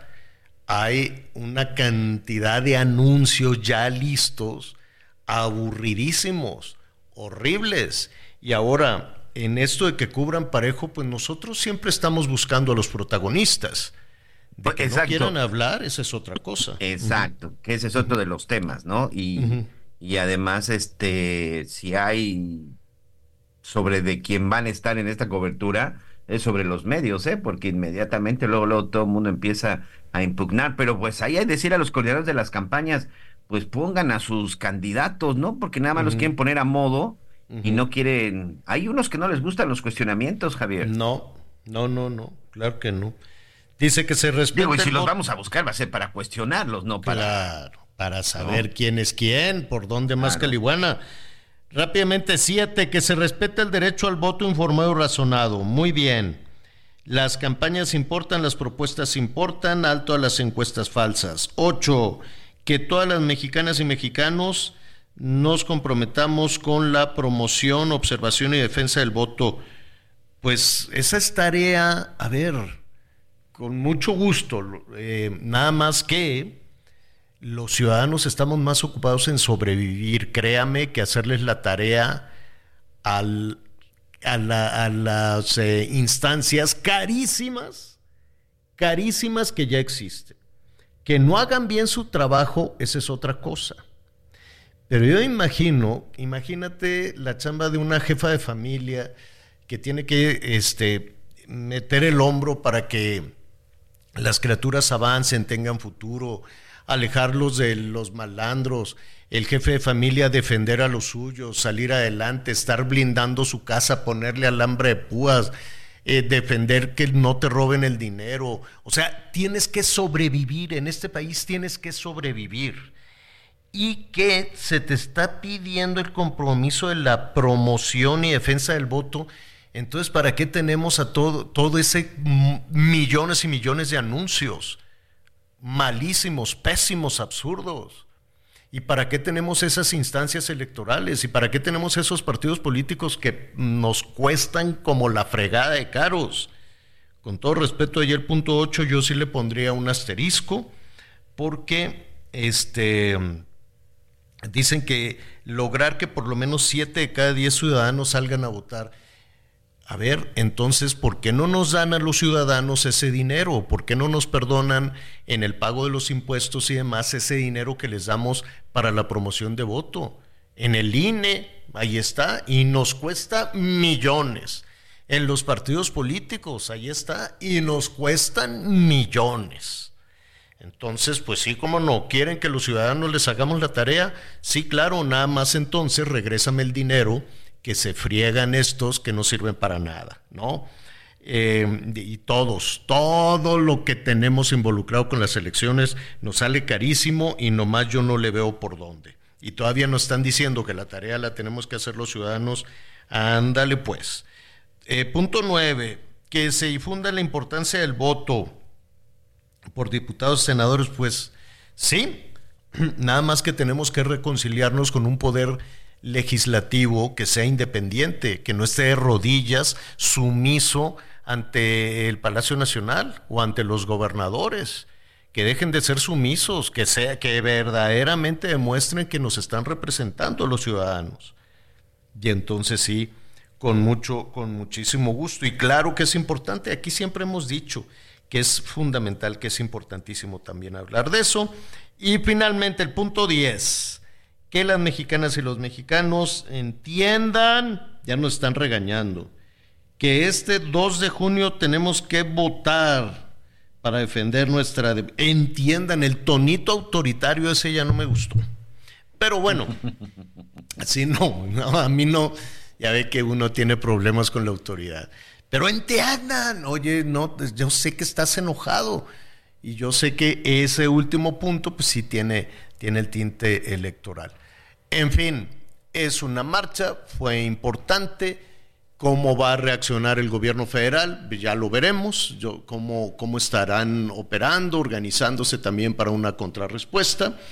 Y ojalá que no, que este esfuerzo, que esto que se vio este fin de semana, no los secuestren los partidos políticos, no lo agarren los partidos políticos como estos puntos finales donde pues nos están regañando a los ciudadanos. Es que entiendan, yo sé su enojo, yo sé su ira, yo sé su desesperación y yo sé lo, lo que para muchos de estos partidos ser oposición significa. Es lo mismo que cuando Morena era oposición, andaban con un humor de la refregada. Ya después no se les mejoró el humor, siguieron enojados, pues, pero este, pues esa es característica también de los partidos políticos. Andan, pero sí con un humor horrible, ¿no? Por eso mientras más lejos de los partidos políticos, todos, mejor. Pero son esfuerzos ciudadanos y eso es lo que hay que aplaudir. O por lo menos en este espacio siempre estaremos del lado de las ciudadanas, de los ciudadanos, de las trabajadoras, de los trabajadores, de las jefas y jefes de familia, de las personas que hacen ese esfuerzo enorme por, por salir adelante con un negocito grande, mediano, de los que van a, a, la escuela, de los académicos, en fin, de lo verdaderamente importante que son los ciudadanos y que es usted. A usted lo abrazamos y si esto le beneficia, muy bien, ¿no? Eso allí estaremos siempre atendiendo lo que usted nos quiera decir. Tenemos unos minutitos para comentarios y llamadas, Miguelón. Así es, fíjate que hace rato platicaba con nuestro compañero Jesús Lemus de Puebla sobre lo del peritaje final y que ya se hiciera la investigación de este accidente donde mueren eh, el senador Rafael Moreño Valle y la entonces gobernadora Marta Erika Alonso. Platicábamos acerca de qué bonito es Puebla y fíjate que nos manda un mensaje uno de nuestros amigos que nos está escuchando en Dakota del Sur. Saludos desde Sioux Falls, en Dakota del Sur, y dice, pero ya no puedes ir a Puebla porque te piden el pase turístico. Y si no lo tienes, la multa está buena. Desde que impusieron eso, se volvió territorio prohibido para los que traemos placas de otras entidades. Nos Ah, dice Daniel. Alamillo. Tiene Le manda razón. saludos, le manda saludos a Leo. Este, sí, tienes razón, Daniel. Y sí me parece que eso sí fue algo que atenta Chillana, incluso ¿quién va a Puebla? turismo. Nada más los que viven en Puebla pueden ir a Puebla, ¿verdad? Pues sin que te cueste, pero Sí. casi casi te cobran por, por ingresar. Por bueno, cruzar por ahí. Sí, ¿no? buen día. ¿Quién tomó la decisión de ya no invertir en mantenimiento de carreteras? Ha de haber sido un cuatroteísta, 90% confianza y 10% de ineptitud. Eso amerita demanda colectiva por daño a quienes transitamos y por omi- omisión de funciones del gobierno. Estoy indignado, nos dice nuestro amigo Jesús Santos. ¿Por qué se empeñan en minimizar la cifra de personas asistentes a la marcha por la democracia? Primero dijeron 30 mil, después 90 mil. ¿Será porque el presidente dijo que si había una manifestación de 100 mil personas en su contra, él dejaría la presidencia? Gerardo Ah, Mendoza, San ¿te Pedro de los? Pinos. Es cierto, Es ¿verdad? Eso cierto, dijo Gerardo dijo, "Na- a la primera de 100 mil me voy a- al rancho. Ah, pues no me acordaba, es cierto, sí lo dijo. Aunque hoy el presidente dijo que era la vanguardia y él calculaba que de, de opositores tiene entre 18 millones más o menos. Pues mire, no, no sabemos, ¿no? A final de cuentas pueden ser Es que ¿por 18 qué usas millones, esa 20 palabra millones. opositor, Javier? No lo Esa- sé. Eso es lo que no, eso es lo que no podemos permitir.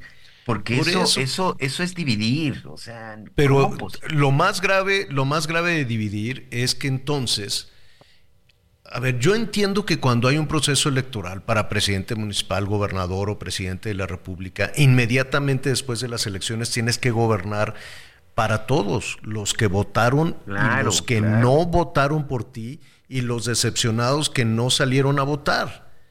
Pero si de entrada dices, ¿cuántos votaron por mí? Pues aquí en el pueblo nada más votaron por mí 300. Ah, pues nada más voy a gobernar para esos 300.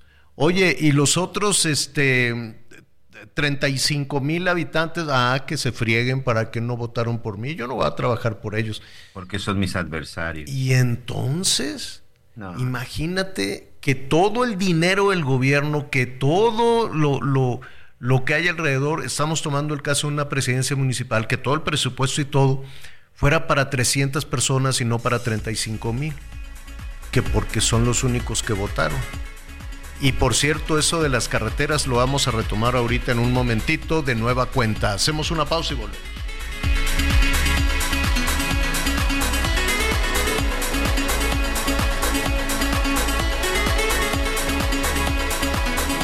Conéctate con Javier a través de Instagram.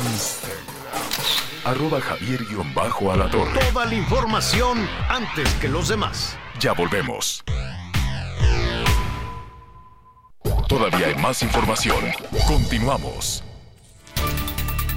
Hola Javier, te comento que un accidente sobre la carretera federal 307 Tulum, Playa del Carmen, dejó un saldo de seis personas muertas, entre ellas el chofer de una van turística. De acuerdo con Protección Civil, el accidente ocurrió porque el conductor del auto donde viajaban seis turistas argentinos perdió el control debido al asfalto mojado y el exceso de velocidad, lo que provocó que se impactaran con la van.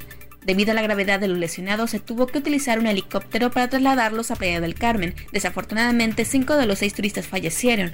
La secretaria de Gobierno informó que tanto el cónsul de Argentina como los familiares ya fueron notificados y se encuentran en el trámite para recuperar los cuerpos.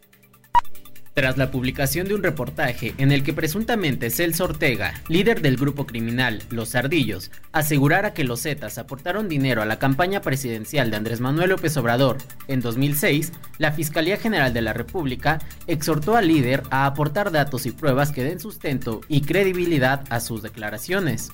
A través de un comunicado, la FGR aseguró que en los diversos expedientes penales que se le siguen a los ardillos, se ha abierto un desglose con el objetivo de que Celso O sea localizado para que en su caso ratifique y compruebe debidamente las afirmaciones que realizó ante el medio periodístico. En tanto esto se logra, la Fiscalía exhortó a dicho individuo para que sea de inmediato y por el medio idóneo más práctico al que tenga acceso, haga llegar a la representación social todos los datos y pruebas de lo dicho. Informó Ángel Villegas.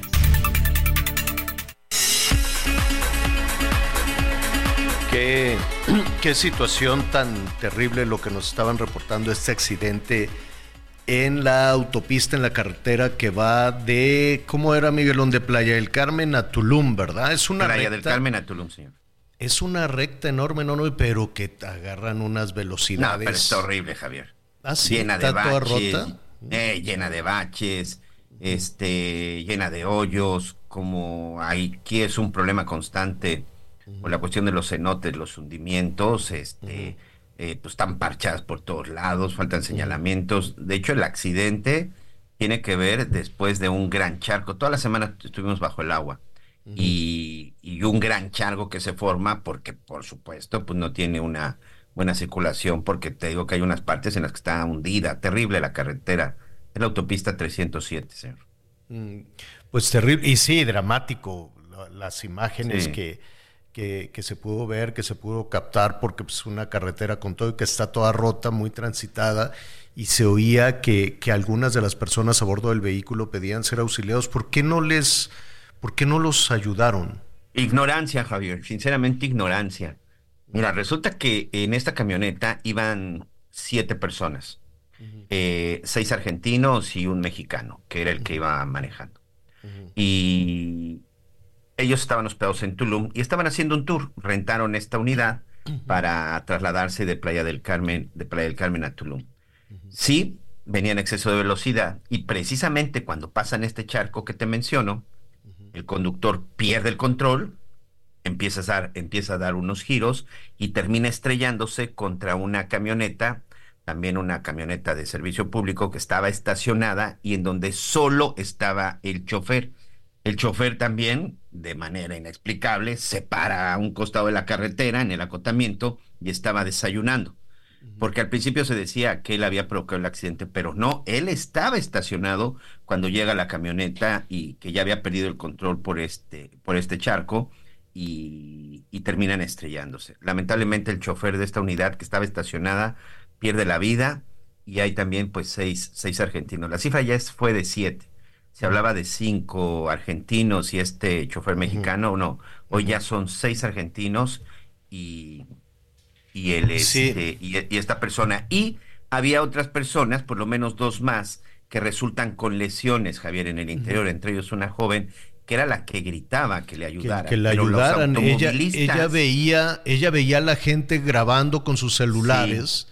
La gente Pero había alguien que empezó a gritar, que empezó a gritar, no, no se acerquen, no se acerquen, no los toquen, porque nos vamos a meter en un problema. Y digo sinceramente que me parece que de una manera ignorante, porque ¿cómo no te vas a acercar a ayudar a una persona que está viva, atrapada, y que además, pues e, era, por supuesto, yo en un par de ocasiones, eh, no aquí, por ejemplo, en Cuernavaca, pues por supuesto que te paras y ayudas, pero alguien ignorante empezó a gritar que no, entonces los que estaban ahí pues le hicieron caso y nadie se quería acercar a ayudar hasta que otros todos estaban con teléfonos celulares grabando y grabando horas y, y hay unas imágenes terribles imágenes terribles, la voz de la persona que veía cómo el vehículo estaba rodeado por teléfonos celulares con personas y así como, ayúdame, sácame de aquí y no lo sacaron.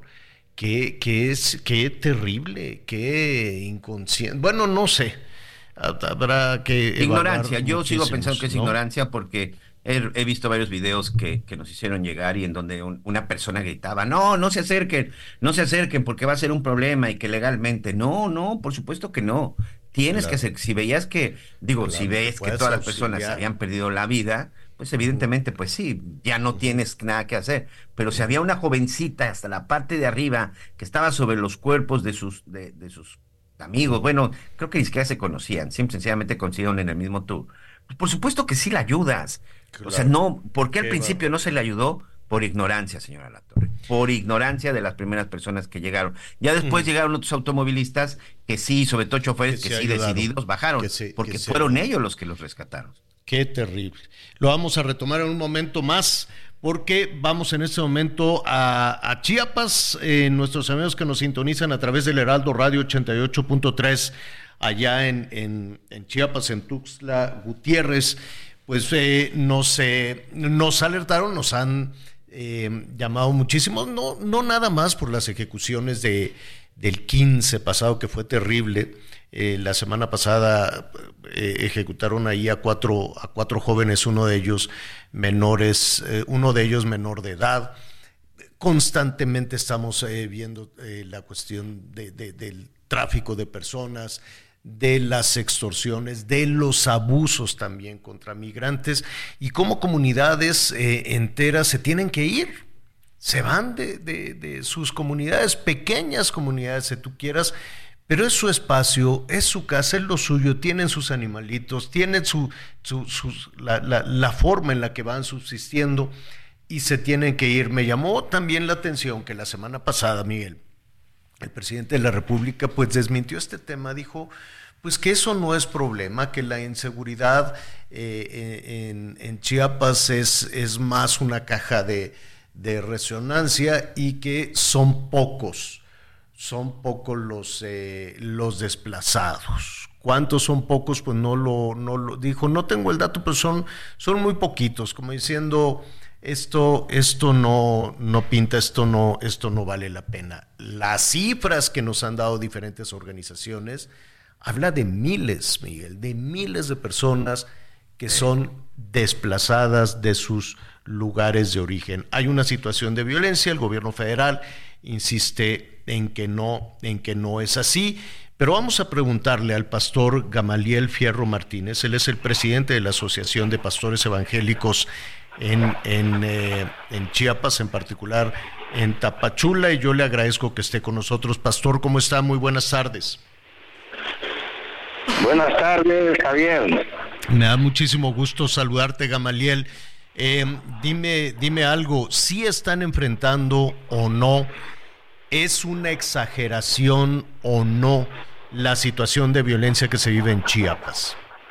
Sí, mira, mira Javier, aquí en Tapachula estamos enterados por parte de hermanos que han pedido oración de los altos de Chiapas, de Motocintla hacia arriba y lo que corresponde a la Sierra Madre. Eh, todos los lugares que están por allí, pues realmente se ha desatado una ola de violencia. Muchos eh, pastores, iglesias, eh, realmente han, algunos han cerrado, otros pues se han cambiado de residencia, pero la situación es preocupante porque debido a, esa eh, falta de seguridad que hay, pues también se han escaseado los alimentos. Entonces, eh, es una situación que se vive no solamente por parte de la iglesia evangélica, católica, sino también de toda la población que tiene la necesidad de vivir en todos esos lugares. Me, imagino que debe ser muy difícil, pues, eh, eh, andar en esos caminos, carreteras o caminos vecinales, lo que tú quieras, para simple y sencillamente para llevar alimentos o llevar medicinas o llevar cualquier otra mercancía, ¿no? Ya, ya no... Así es, Javier. Se complica todo. Se complica eh, la situación de los medios de comunicación. Todos los medios de comunicación ahí son prácticamente son terrestres. Entonces, eh, todo se tiene que hacer en horas del día, porque ya entrando la tarde, noche, ya es difícil de poder transitar por esas carreteras. ¿Por qué cerraron los templos? Eh, entiendo que... Mira, independientemente de la pandemia que se dio, independientemente de ello y la ola de violencia, pues muchas iglesias han bajado el número de feligreses y ahora la violencia pues complica más la situación. Entonces, iglesias que tenían sus eventos en las tardes, noche, ahorita pues algunos han tenido que bajarlos a una actividad por semana y otros pues definitivamente han cerrado totalmente. Pero es por la inseguridad. Realmente el pueblo de Dios, la iglesia evangélica, hemos puesto ¿verdad? en oración toda esta situación para que la violencia baje, toque el corazón de las gentes y vuelva todo a la normalidad. Es el grano de arena que nosotros aportamos, la oración, el cambio de vida de toda la gente que antes se portaba mal, ahora se portan bien. Pero también he mencionado yo mucho que el gobierno también tiene que poner su grano de arena para minimizar y darle seguridad a la población. ¿Qué, ¿Qué, opinión te merece lo que han lo que ha sucedido, por ejemplo, en Guerrero, donde pues algunos religiosos, algunos sacerdotes han han eh, intentado este apaciguar, ¿no? Tratar de calmar la violencia y que encontraron un acuerdo, un acuerdo criticable, un acuerdo criticado porque entiendo que el acuerdo fue que cada quien tenga su territorio, pero eso no significa que van a dejar de cometer delitos. ¿Qué opinas?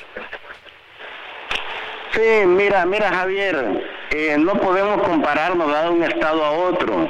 Aquí Chiapas es uno de los estados que tiene la mayor cantidad de creyentes, la mayor cantidad de feligreses cristianos evangélicos. Entonces, eh, yo creo que también el gobierno debe apoyarnos en la cuestión de seguridad. Ciertamente nuestra fe puede ser grande, pero la violencia también está, está creciendo. ¿Qué, fue lo que, ¿qué, habrá sido lo que detonó esto? Eh, de que cada día sea más violento, de que la gente deje sus comunidades, de que les dé miedo, pues eh, realizar, salir incluso a las a las tareas de, del campo, ir por mercancías a, a diferentes localidades. ¿Qué pasó en Chiapas? ¿Por qué creció la inseguridad? Pues ahora sí que no sé qué ha sucedido, Javier, porque en años atrás eh, había paz y tranquilidad en Chiapas, se consideraba uno de los estados más seguros del país. Y hoy en día eh, estamos siendo arrasados por la violencia. Yo creo que ahí es donde el gobierno debe de poner una mirada especial a Chiapas para ver qué es lo que está pasando, porque no es solamente el pueblo cristiano el que está padeciendo, es toda la población en general. Hay mucha inseguridad. Pues eh, eh, dime, ¿hay algún número de, de templos, en el caso de, de, templos evangélicos, pero no sé si de templos eh, católicos que también ya se ha contabilizado más o menos cuántas iglesias o cuántos templos han cerrado? Pues mira, en número no te puedo dar un dato, ¿verdad? Pero sí son muchos los templos evangélicos que se ven en esa situación de haber cerrado sus puertas por la inseguridad. Y pues no dudo que algunos templos católicos también estén padeciendo lo mismo, Javier. Sí, claro, pues lo hemos visto en diferentes localidades, en Chihuahua, en Michoacán, en, eh, en Guerrero, en, en, fin. El tema de la inseguridad alcanza desafortunadamente todos los terrenos de la fe. Los delincuentes, sin ningún temor a Dios, pues van e incluso y se meten a, a los templos, algo que es, que es complicado. Eh, finalmente, Gamaliel, eh, han intentado, el, el, entiendo que el jefe del Ejecutivo, entiendo que el presidente es evangélico, no, no, no lo sé, eh, pero creo que, creo que así es. ¿No han intentado hablar con él? ¿Con quién? ¿Con el presidente de la República? Pues mira, pues yo creo que más que hablar con él, yo creo que el presidente de la República tiene ojos en toda la República porque pues están los funcionarios, están todo el personal público que, que hace sus veces de seguridad en el territorio nacional. Aquí en Chiapas, aunado a toda la violencia que hay, pues tenemos también el otro problema de, de migrantes. Eh, es demasiada gente que está pasando, no sabemos qué, qué, tanta gente eh, también venga con malas intenciones a nuestro país. Pues estaremos atentos a lo que suceda. Una pena que se tenga que cerrar los templos y sobre todo que se tenga que vivir de esa manera, Gamaliel, que se tenga que vivir con miedo, algo que no se merece. Una petición nada más a nivel nacional. Pido oración por todo nuestro país para que la violencia sea erradicada de alguna manera y pueda haber paz y tranquilidad en nuestro territorio nacional. Así, esperemos que, esperemos que así sea y que suceda pronto. Es el pastor Gamaliel Fierro Martínez. Muchísimas gracias, pastor. A la hora, Javier. Bendiciones a tu vida. Gracias, gracias. Bueno, y a nuestros amigos allá en, en Chiapas, pues muy pronto, muy pronto vamos a estar eh, también por allá. Vamos a ir a Tamaulipas también. En fin, Vamos a estar eh, recorriendo diferentes, diferentes partes del país. Eh, eh, Miguelón, habíamos platicado también de este tema de, de este asunto de las carreteras, de esta queja que se ha presentado y con grandes dudas de qué pasó con el mantenimiento de las carreteras. Están hechas pedazos. y, y pues es un asunto terrible. ¿A dónde habrá ido a dar el dinero? ¿Se acabó el dinero? ¿No habría dinero? Porque entiendo que incluso eh, Estamos hablando, señora La Torre, de 11 mil millones de pesos, de acuerdo a un documento aparentemente que salió de la Secretaría de Infraestructura y Comunicación y Transporte, firmado por el ingeniero Guillermo Hernández Mercado, director general de la Subsecretaría de Infraestructura, de la Dirección General de Conservación de Carreteras. Bueno, pues eh, mañana, Mañana vamos a seguir con ese asunto porque yo recuerdo que lo de los carros chuecos, lo de los carros estos que iban a legalizar. Correcto. Que con eso se iban a tapar los baches. Por lo pronto allá en Ciudad Juárez o en los puntos fronterizos por donde entran y se comercializan ahí en los junkets o, bueno, en los lotes eh, que se eh, comercializan estos carros que vienen de allá de Estados Unidos y que con ese dinero iban a pavimentar, iban a tener, yo dije, ah, pues por allá sí tienen las carreteras licitas, pero pues acá no. El otro día pasé por una calle, eh, saludos a Mauricio Tabe ahí en la Miguel Hidalgo, dije, ah, ¿qué pasó? Lisita, lisita, dije, mira, pues sí se puede. Le acaban de echar chapopote, estaba aquello una ruina y le vive ahí? lisita. No, fíjate que es una vía de que comunica con, con la Ciudad de México y el Estado de México y, le, y les quedó lisita, ojalá se sigan así. Dije, ah, se apagó el carro, porque no se oía ni un ruidito. ni un ruidito, les quedó muy bien. No, de que se puede, se puede, nada más es cosa de, de que lo quieran hacer. ¿Sabes qué pasa? Que en muchos municipios de ahí, de ahí le pellizcan, de ahí agarran, no es un pellizco, es una tajadona de dinero. Entonces dicen, ah, es tanto para el chapopote y tanto para la pavimentar. Y pues, se lo roban en muchos municipios del país, pero están hechas pedazos todas las calles. ¿Te acuerdas que hasta el presidente dijo, protesten, denuncien los baches? Le ha, ha de haber caído en un bache. Sí, le ha de haber tocado él Le también ya la sangoloteada. Un- un Oye, pero, pero sí no es un tema menor, ¿eh? Mira, eh, ya comentábamos al principio, de por sí las carreteras son inseguras, de por sí las carreteras no tienen vigilancia. Y ahora, encima, estos baches, esto también se convierte en un problema de seguridad, Javier, porque en plena carretera te vas a un bache, se te revienta una llanta y ahí quedas a la deriva. eh, espero que traigas todo lo necesario para cambiar la llanta, pero si no, también hay quedas a la deriva y a la deriva de muchos delincuentes que precisamente están viendo esto. El documento que, saca, primero que el comunicado de la Cámara Mexicana de la Industria de, de, de la Construcción, que es eh, finalmente quien da a conocer hoy este, esta situación, dice que la falta de inversión en mantenimiento y conservación de las carreteras ha sido una constante desde hace varios años, lo que ha traído consigo un deterioro significativo de la infraestructura de transporte del país, afectando con esto por la competitividad. Pero también además recordar que por carreteras es por donde llegan la mayoría de los productos que abastecen al país, Javier. O sea, no tenemos almacenes y bodegas en todas partes. Todo esto lo mueves por carreteras. Y si hay algo en lo que definitivamente siempre debes invertir, es en la conectividad. Hay un documento, mira, rápidamente, es, un documento interno de la, de la Secretaría de, Comunicaciones y Transportes. Rápidamente dice, por lo anterior y tomando en cuenta que hay da una serie de, de, sabes, de artículos, lo señalado en el considerando especialmente lo determinado con la Dirección General de Programación y Presupuesto de la Secretaría de Hacienda en el sentido que debe apegarse a un presupuesto disponible. Además de que los tiempos para emitir fallos y licitaciones ya están siendo rebasados. Esta le cumbia que por efecto de las atribuciones realicen las gestiones necesarias con la finalidad de que se cancelen el total de los procesos licitatorios correspondientes al Programa Nacional de Construcción y Mantenimiento de Carreteras en término del artículo bla, bla, bla, bla, bla. Pero se habla de 11 mil millones de pesos que estaban destinados para esto. Y aquí la pregunta es, sí, entonces, ¿qué va a pasar con esa lana? Pero no puedes dejar de dar mantenimiento, Javier. No, no, no, no, no, no. Ya, a ver, dos cosas importantísimas. Tienes toda la razón. Es criminal que eso suceda porque ve lo que le sucedió a los turistas, ¿no?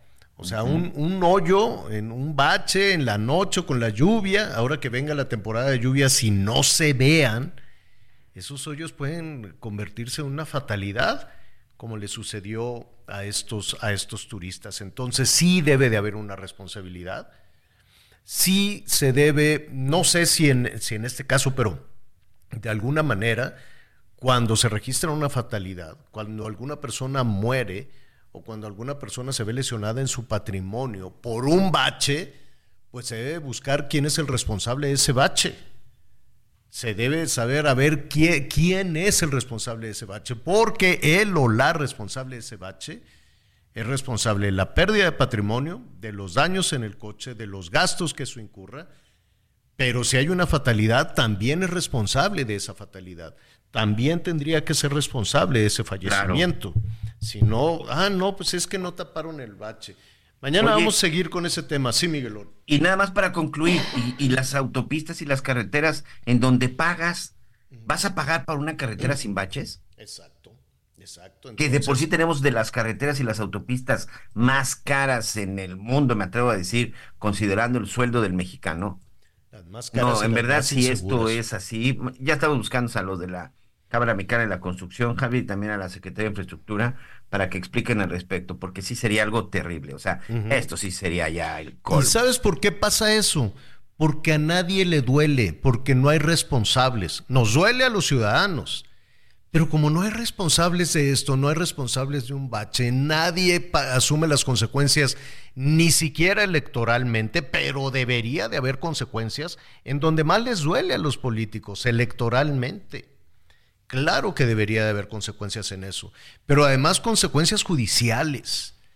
Alguien tiene que pagar por o robarse el dinero de, darle mantenimiento a las calles y a las autopistas o por las consecuencias que todo eso pueda llevar, incluidas las fatalidades. Bueno, pues ya nos vamos. Hay que tener muchísimo cuidado con los peregrinos. Ya le decía, 50 mil que vienen a la Ciudad de México desde Toluca, vienen caminando, paso lento. Mucho, hay, hay que cuidarlos mucho allí en la autopista, en la carretera. Miguel Aquino, gracias. Gracias, señor. Buena tarde, buen provecho. Yo soy Javier Alatorre, lo espero, ya lo sabe, diez y media, diez y media en Hechos Azteca 1. Siga con nosotros en el Heraldo Radio. Hace rato tengo sed